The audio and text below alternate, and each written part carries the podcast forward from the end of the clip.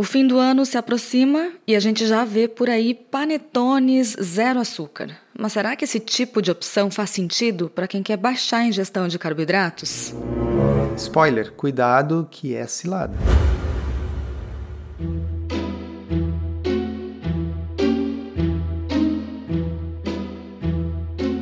Comida sem filtro.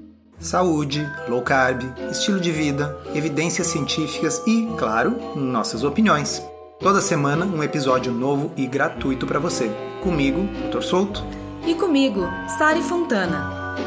Para ser avisado a cada novo episódio e receber as referências bibliográficas no seu e-mail, cadastre-se em drsolto.com.br/podcast.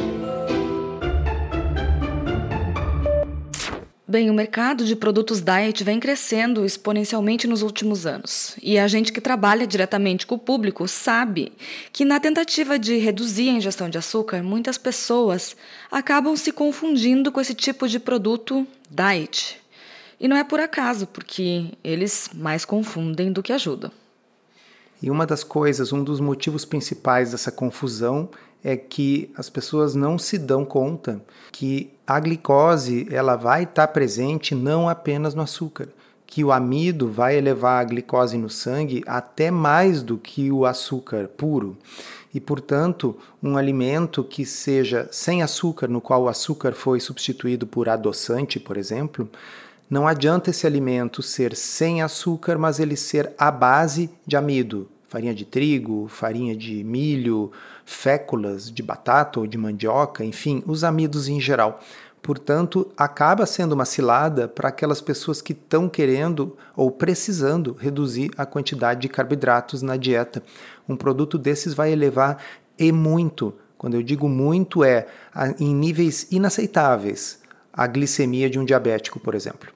E até mesmo de um não diabético, mas daqui a pouco a gente pode entrar mais nesses detalhes. E agora falando um pouquinho aqui sobre o ponto de vista da indústria, vestindo o chapéuzinho de quem já trabalhou dentro da indústria de alimentos por muitos anos, eu preciso dizer que a própria indústria acaba ficando um pouco perdida com essas demandas do mercado consumidor, que parece não saber direito como escolher esses produtos. No fim das contas, o que, que vale? Vale a legislação vigente, que permite que esses produtos sem açúcar adicionado tenham tanto amido quanto for necessário. Pode ter quantidades ilimitadas de amido, que é o caso de um exemplo que eu recebi lá no Instagram, no Low Carb Inspira. Uma seguidora me mandou fotos de um panetone zero. E eu quero ler para vocês a lista de ingredientes. A descrição é a seguinte: panetone com gotas de chocolate zero adição de açúcares, ou seja, é um chocotone. Primeiro ingrediente é farinha de trigo enriquecida com ferro e ácido fólico. Gotas de chocolate ao leite zero adição de açúcares. E aqui a gente não sabe quais são os ingredientes dessas gotas de chocolate porque o fabricante não declarou. Poderia ser maltitol, por exemplo, que, como vocês que nos acompanham há algum tempo já sabem, é o único dos polióis. Poliol é xilitol, eritritol, sorbitol, etc. Pois é, o maltitol é o único que tem um impacto glicêmico um pouco maior, mas a gente não sabe, né? Porque não está declarado. É, não está aberto aqui. E aí depois tem ovo, gema, gordura vegetal e margarina, seguido por glúten de trigo.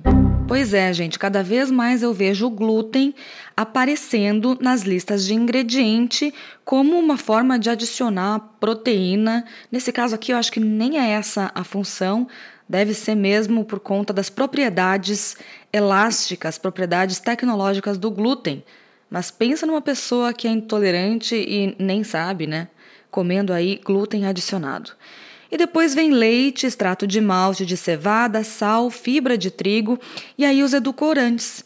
E olha só os edulcorantes, eles não são ruins.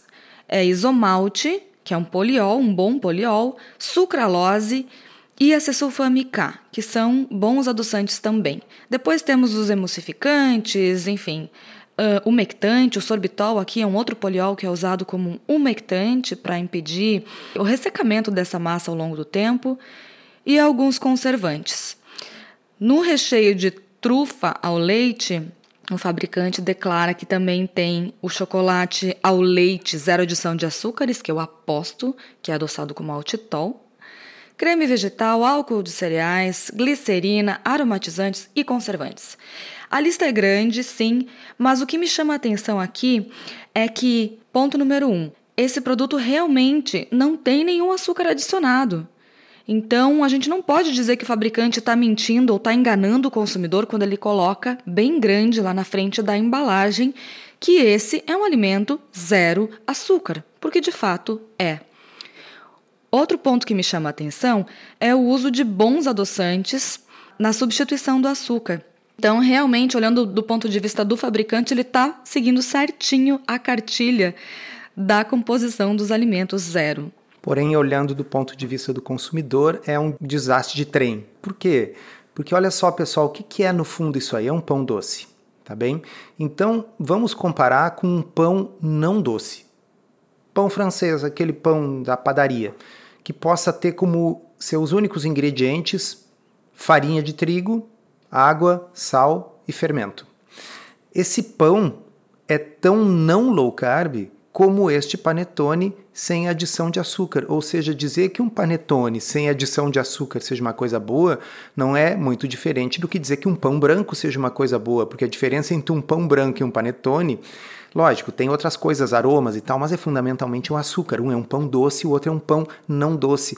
E por que, que a gente normalmente não vai considerar o pão branco uma coisa boa? Porque todo mundo sabe que ele é um alimento feito de farinha de trigo que eleva loucamente a glicose e a insulina. Mesmo se esse pão não fosse branco, se fosse marrom por causa das farinhas integrais. Isso, exatamente. Mas aqui a comparação seria mesmo com pão branco. Por quê? Porque o tipo de farinha utilizado no panetone é a farinha refinada, branca, que vai ter, vai lá, um impacto glicêmico um pouquinho maior.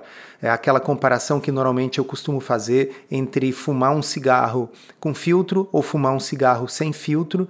E como o cigarro com filtro tem um pouco menos de alcatrão, isso, dentro da visão da nutrição, significaria você deveria fumar e fumar mais o cigarro com filtro. Claro que não, o ideal é não fumar cigarro nenhum.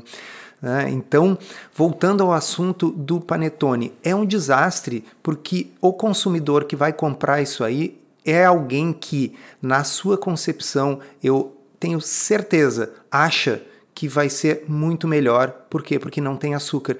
Ele não sabe, e você está nos dizendo, Sari, que muitas vezes a própria indústria não sabe, que o amido presente na farinha de trigo torna esse alimento altamente high carb e que para o corpo, para o pâncreas, o pâncreas que está lá e recebe aquela enxurrada de glicose na corrente sanguínea, o pâncreas não sabe e não se importa se veio do açúcar ou se veio da farinha. O problema é a enxurrada de glicose no sangue e essa vai acontecer igual.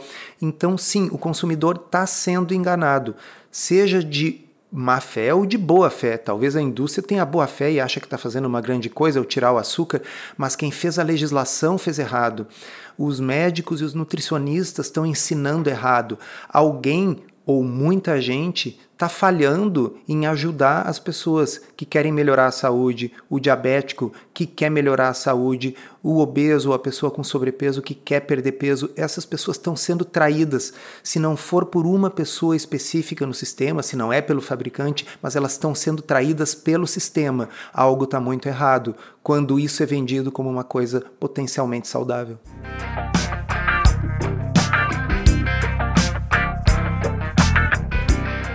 E a gente olhou aqui a informação da lista de ingredientes, que nos traz uma ótima ideia sobre a qualidade desse alimento, mas agora a gente pode também dar uma olhadinha na informação nutricional, porque ela nos dá visibilidade sobre as quantidades dos macronutrientes. E eu estou aqui com a composição desse panetone zero, que em 80 gramas, que é o tamanho da porção típica de uma fatia, ele tem 33 gramas de carboidratos dos quais 10 gramas são polióis. Mas como a gente já mencionou antes, os polióis não são todos iguais e existem alguns que têm um impacto glicêmico importante, e nesse sentido a gente não deveria descontar totalmente dessa conta. Mas, de qualquer forma, se a gente for olhar um panetone convencional, um chocotone, no caso, para a comparação ficar um pouco mais justa, uma porção de 80 gramas tem aproximadamente 34, 40 gramas de carboidrato. Não dá diferença nenhuma na prática, são números que são muito próximos. Um outro detalhe interessante de ter em mente, e vocês podem relembrar isso escutando o episódio número 23 aqui do podcast Comida Sem Filtro, sobre adoçantes, é que alguns adoçantes, aqui especificamente a sucralose, ela pode piorar a resistência à insulina quando consumida junto com carboidratos. Em outras palavras, o uso de adoçantes aparentemente é inócuo ou até benéfico no contexto de uma dieta low carb. E o exemplo que a gente dava naquele episódio é que se você está consumindo uma refeição de fast food, num um hambúrguer com batata frita, milkshake, mas aí você decide diminuir a quantidade total de carboidratos dessa dieta, trocando refrigerante por um refrigerante zero, e aquele refrigerante zero tenha sucralose, por exemplo, Aquele estudo específico que avaliou isso mostrou que os indivíduos que consumiram a sucralose junto com carboidrato tiveram uma resistência à insulina pior do que os que consumiram apenas carboidrato ou do que os que não consumiram carboidrato nenhum.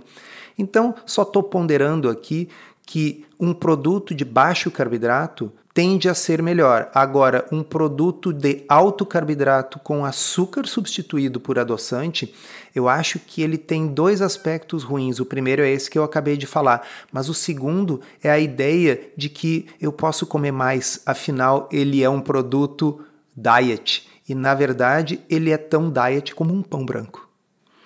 É uma grande armadilha, então fica aqui o lembrete para você que está procurando esse tipo de produto no mercado, dá uma olhadinha nos ingredientes. Se os primeiros ingredientes, que são aqueles presentes em maior quantidade no alimento, se eles forem farinha ou amido, não compre, porque não vai estar tá sendo uma boa troca para você. E um outro recado para o pessoal que está lá no nosso pod curso Low Carb da Teoria Prática, a gente tem um módulo inteirinho, são 10 episódios sobre rótulos, é o módulo D, Decifrando Rótulos, em que a gente entra nos detalhes desse tipo de cilada de pegadinhas dos rótulos e muitos outros. Então, ouve de novo, que tem bastante coisa que vai servir aqui, principalmente para essa época do ano em que a gente vê muitos produtos novos entrando no mercado por conta dos presentes e das festas. Para você que gosta do formato em áudio e quer um guia completo para desvendar a dieta low carb, conheça o Pod Curso Low Carb da Teoria à Prática. São mais de 20 horas de conteúdo exclusivo para ouvir onde e quando quiser. Se você precisa de um verdadeiro passo a passo para emagrecer e transformar sua saúde, ele é para você. Chega de dúvidas e frustração. Agora é hora de ver resultados. Vem com a gente aprender tudo sobre low carb da teoria à prática.